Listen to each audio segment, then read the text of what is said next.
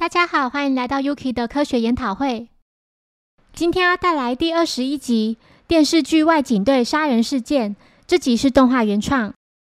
小狼、小兰及柯南来某神社欣赏戏剧拍摄现场，出现在那的是人气偶像冲野洋子、二眉目演员纳智真吾。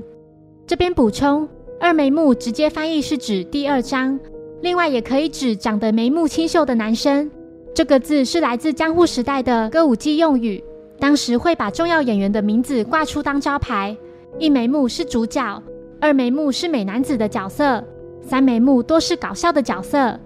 接着是导演全藤无米、编剧豆原妙子、助理导演岛崎裕二以及摄影助手安西守男。导演提到妙子与岛崎下个月就要结婚了。这时安西的手表响起了声音。他表示这是他前阵子才购买的。拍摄结束后，妙子的爷爷豆原久坐请妙子要整理好环境，这个神社就是妙子的家。柯南提醒小兰，有朋友委托他请纳智签名。小兰立刻带上柯南去找纳智。两人在树丛里听到了纳智的声音。他们看到摄影助手安西正拿着照片和底片勒索纳智。这时岛崎突然出现在小兰身后，小兰赶紧带着柯南离开。晚餐期间，妙子向岛崎说自己有点事，要先回家一趟。柯南与导演看到岛崎走出旅店，导演请他顺便买包烟回来。小兰与杨子想去便利店买点东西。出发前，他们看到安西好像也要出去的样子。接着在旅店门口看到妙子，他的表情异常惊恐，就像是看到幽灵一样。一段时间后，几人从便利店回来的路上，偶然看到有个人影跑上神社。柯南追上去后，看到安西已死在神社前，死者旁边有一顶帽子及一件背心，以及一把拍摄时所使用的刀子，上面沾满血迹。另外，死者在地板上用鲜血留下了死亡讯息。口妈伊努，口妈伊努指的是破犬，又称石狮子。警方赶到后，由于当时光线昏暗，无法辨别凶手性别，作案时间在十点半左右。小狼询问妙子：“你在晚餐期间出去了将近一小时，对吧？”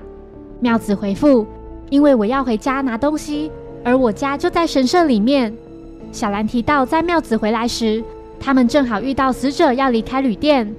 一旁警员提到，凶器上的指纹有被擦拭过的痕迹。木木询问在场所有人，在十点至十点半间有谁离开过旅店？岛崎表示自己在那时出去买香烟。柯南突然想到，为何那时在旅店门口，妙子会有像是受到惊吓的神情呢？一名警员对木木说：“从被害者房间找到了一些照片，是纳智与已婚女演员偷情的证据。”小兰提到，在傍晚的时候，和柯南两人就目击到死者正在恐吓纳智。柯南向大家提到，死亡讯息所留下的字，片假名的写法是错误的，这个抠的笔画只有两画。却写成了三画，中间部分没有连在一起。另外，这个努也是一样。小狼认为这是犯人后来才补上去的。将多余的笔画去掉后，死亡讯息就变成了你妈一枚，指的是二眉目。纳智感到不知所措。他提到自己跟死者约好于十点半在这里碰面，但是来到这后就看到他已经死了。紧张之余，看到他在地上写了二眉目。所以才在上面加了几笔。柯南再次仔细看了死亡讯息，赫然发现其中暗藏的玄机，难以相信凶手会是那个人。接着留意到死者所戴的手表，终于明白一切真相。柯南麻醉小五郎，并变身为他的声音说：“命案时间是发生在十点前，请看死者的手表，左手明明沾满了血，为何手表上却没有半点血迹呢？也就是说。”死者被杀之后，有人拿下了他的手表。凶手想把实际犯案时间往后延，于是把手表带回旅店去，在死者的房间里故意响起手表的闹钟声。在回旅店的途中，发现手表有血迹，就顺手把上面的血给擦掉了。小兰与杨子在旅店看到的并不是死者，在他房间里设闹钟的人穿上了死者的帽子及背心，乔装成死者的样子离开旅店。然后急忙来到神社，把手表带回死者手上，再把帽子和背心放在旁边。木木疑惑着，那他为何不直接写纳智的名字呢？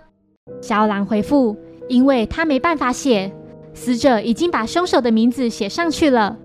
把你妈一妹的第一个呢及第三个一去掉，就剩下妈妹，也就是豆子的豆的读音。凶手就是豆原妙子。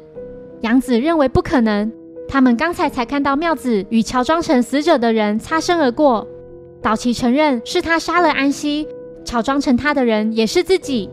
小狼说，乔装成安西的人的确是岛崎，但他并不是犯人。死者周围到处都喷溅着血迹，对吧？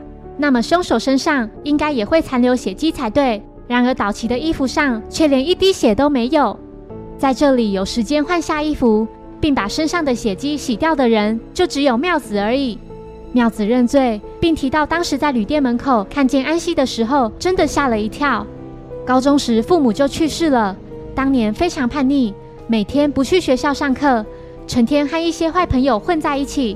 安西就是在那时所交的朋友之一。当时神社的仓库曾发生过窃盗案，那全都要怪自己在不经意的情况下跟安西透露那里有值钱的东西。本来是要说出实情的，可是管理仓库的杉山先生因为自责而自杀身亡。从那之后就决定要和安西他们绝交，并回到学校上课。可是那家伙偏偏在自己准备要步入婚姻的时候出现了，他勒索说大家都是共犯，因此和他约好。今晚九点半，在这把钱交给他，之后拿着刀子过去，请他永远消失在自己面前。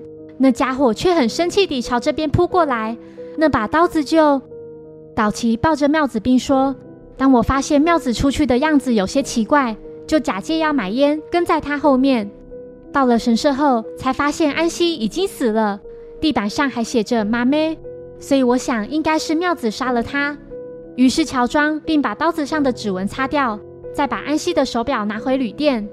想起在白天时，那智被安西威胁的情形，就在片假名上补了几笔。妙子痛哭失声地向他的爱人不停地道歉。谢谢收听，如果喜欢本节目，欢迎小额赞助给我支持，谢谢。那我们下一集再见，拜拜。